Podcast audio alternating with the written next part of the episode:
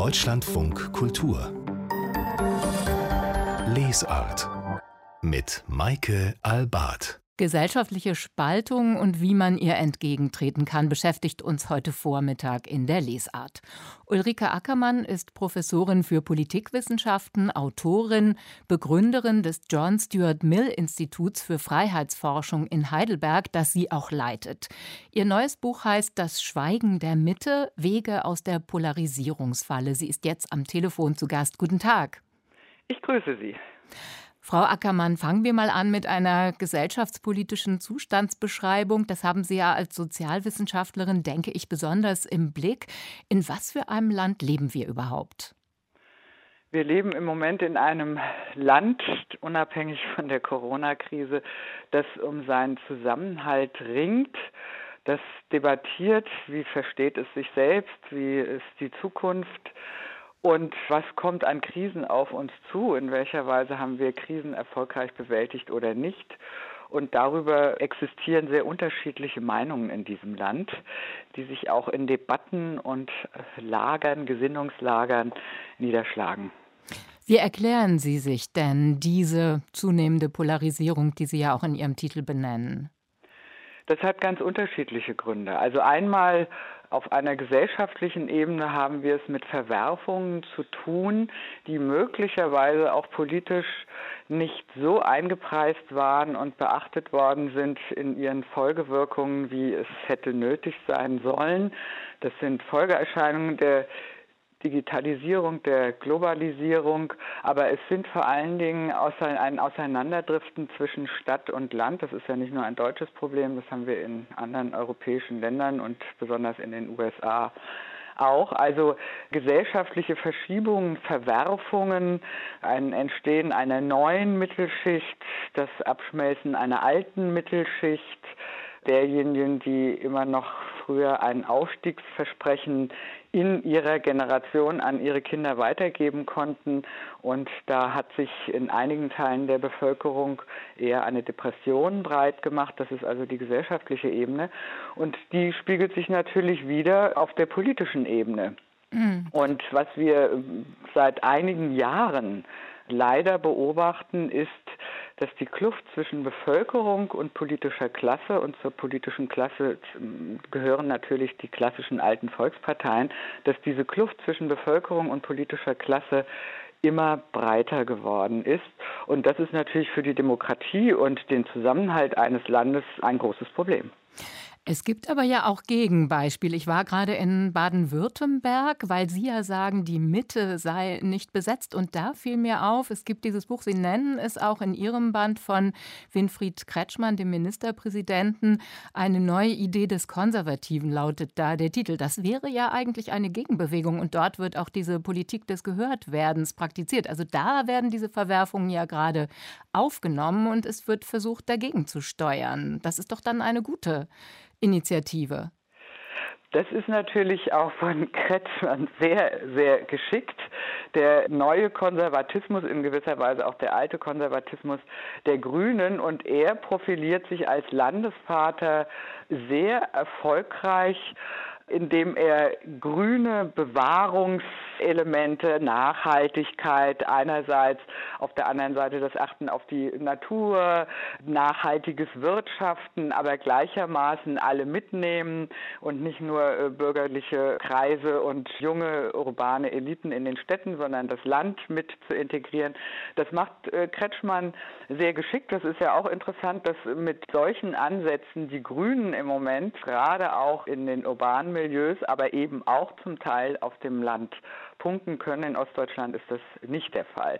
Da punkten die AfD und die Linke. Und das ist natürlich ein Riesenproblem, wie wir in Thüringen und besonders in Erfurt beobachten können. Also da ist es so, dass die alten Volksparteien eben überhaupt nicht mehr reüssiert haben und eine Mehrheit von den radikalen Rändern zustande gekommen ist und bürgerliche Regierungen da überhaupt nicht mehr möglich sind. Aber hat das nicht andere Gründe, historische Gründe, die damit zusammenhängen, dass bestimmte Prozesse, gesellschaftliche Prozesse, die Sie ja auch beleuchten in Ihrem Buch, einfach nicht stattgefunden haben in den ostdeutschen Bundesländern? Wie könnte man da so einer neuen Politisierung und auch der vielleicht wieder lebendigeren Gestaltung von Institutionen, das ist ja nach meinem Eindruck auch etwas, das Ihnen vorschwebt, wie könnte man das forcieren? Naja, indem tatsächlich eine lebendige Auseinandersetzung auch über die Vergangenheit stattfinden muss. Also Ostdeutschland, das darf man nicht vergessen, dieser Teil des Landes hat zwei Diktaturen erlebt, die nationalsozialistische und die SED-Diktatur und hat im Prinzip beide Diktaturen nicht wirklich verarbeitet. Gerade in Ostdeutschland ist der Antifaschismus äh, SED-Staatsdoktrin gewesen. Es ist ein völlig künstlicher Antifaschismus gewesen, in dem die Täter, die nationalsozialistischen Täter sozusagen immer nur in der Vorstellung im Westen waren. Im Osten waren nur die verfolgten Kommunisten und das ist natürlich überhaupt keine Aufarbeitung dessen gewesen, was äh, die nationalsozialistische Gewaltherrschaft angerichtet hat. Also auch im Bewusstsein der Bevölkerung. Das war ja hier in Westdeutschland anders, dass auch äh, im Zuge von 68, aber auch davor, auch wenn es eine Zeit lang gedauert hat, tatsächlich eine Auseinandersetzung mit der nationalsozialistischen Diktatur stattfinden konnte. Eben in offener Auseinandersetzung. Und das ist in der kommunistischen Diktatur natürlich nicht möglich gewesen. Das rächt sich. Und die Aufarbeitung der SED-Herrschaft, die fand natürlich auch nur sehr, sehr begrenzt statt. Wenn Sie sich anschauen, dass die Nachfolgepartei der SED immer noch Protagonisten in ihren Reihen hat, die verantwortlich sind für Taten in diesem Unrechtsregime, äh, das ist natürlich skandalös. Nun ist aber die AfD ja eine Partei. Sie haben ein Kapitel über gesellschaftliche Spaltung, die das noch äh, viel stärker zu forcieren scheint. Was ist denn die Gefahr bei Identitätspolitik? Warum ist die so gefährlich? Naja, die AfD konnte in den ostdeutschen Ländern sehr gut genau anknüpfen daran, an das, was die Linke seit vielen Jahren betreibt, nämlich dass die Ostdeutschen eigentlich ein Opferkollektiv sind, die von den Westdeutschen kolonialisiert worden sind, überrannt worden sind, beraubt ihrer ostdeutschen Identität. Und damit hat die Linke immer gespielt und damit konnte sie auch reüssieren. Und die AfD setzt sich genau darauf, greift das genau auf und hat damit jetzt weiterhin Erfolg, zumal es ja auch Schnittmengen in bestimmten Forderungen gibt zwischen Rechten und Linken, was die Zweifel an der sozialen Marktwirtschaft anlangt, Kapitalismuskritik, Putin-Verehrung, die Skepsis gegenüber dem Prinzip der Repräsentation, also der parlamentarischen repräsentativen Demokratie und dort eher also die unmittelbare Volksherrschaft propagiert wird, auch von Teilen der Linken.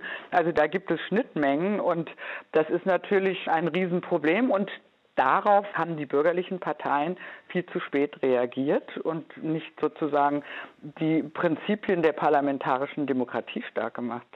Für Sie, Frau Ackermann, ist ja Ralf Dahrendorf ein Vorbild. Welches wäre denn in so einer gesellschaftlichen Lage die Rolle der Intellektuellen?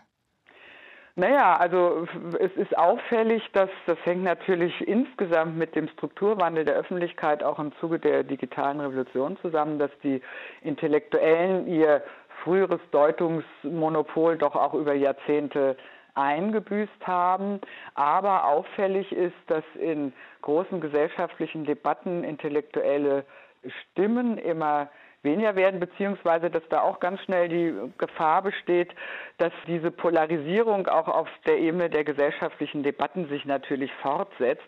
Das heißt, ganz schnell das eine Gesinnungslager dem anderen Gesinnungslager Verrat an der Demokratie und ähnliches vorwirft. Ein Riesenproblem ist die Moralisierung in diesen Debatten und da spielen natürlich auch Intellektuelle eine Rolle.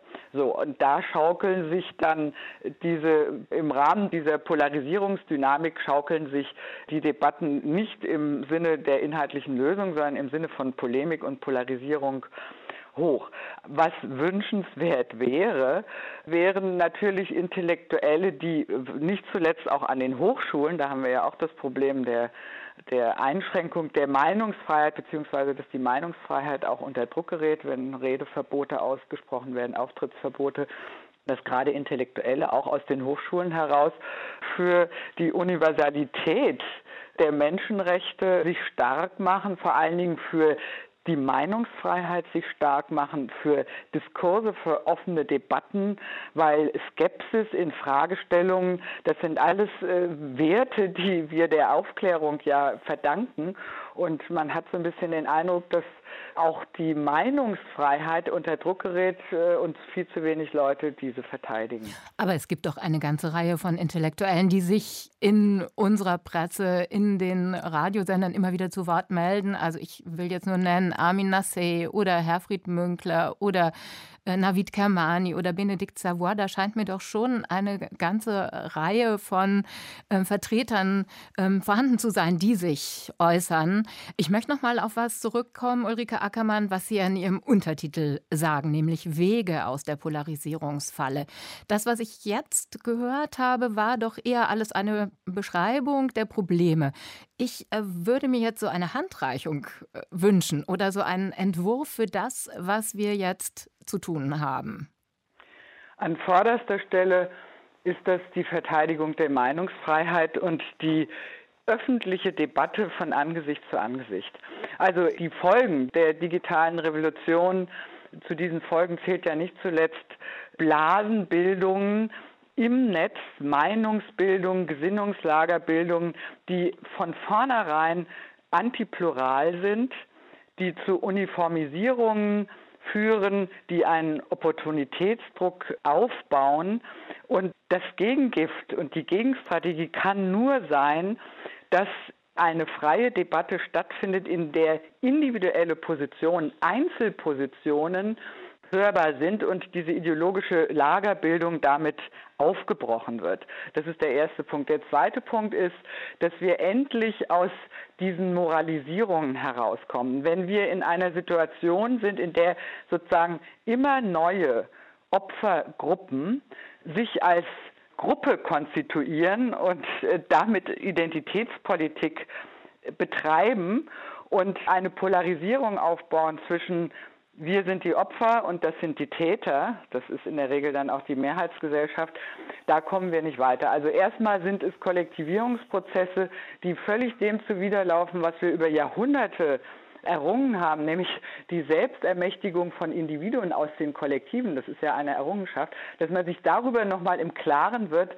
ob wir nicht zurückfallen in Rudelbildungen, Anführern, Zujubeln in diesen Gruppenbildungen und eine Identitätspolitik betreiben, die wir auf der Linken haben, die wir auf der Rechten haben, die wir auch in islamistischen Kreisen haben, die natürlich völlig fatal ist und tatsächlich nicht nur gefährlich für den gesellschaftlichen Zusammenhang, sondern auch für die Demokratie ist. Vielen Dank, Ulrike Ackermann. Wir sprachen über Ihr Buch Das Schweigen der Mitte, Wege aus der Polarisierungsfalle. Es liegt vor bei WBG Theiss, 206 Seiten für 22 Euro.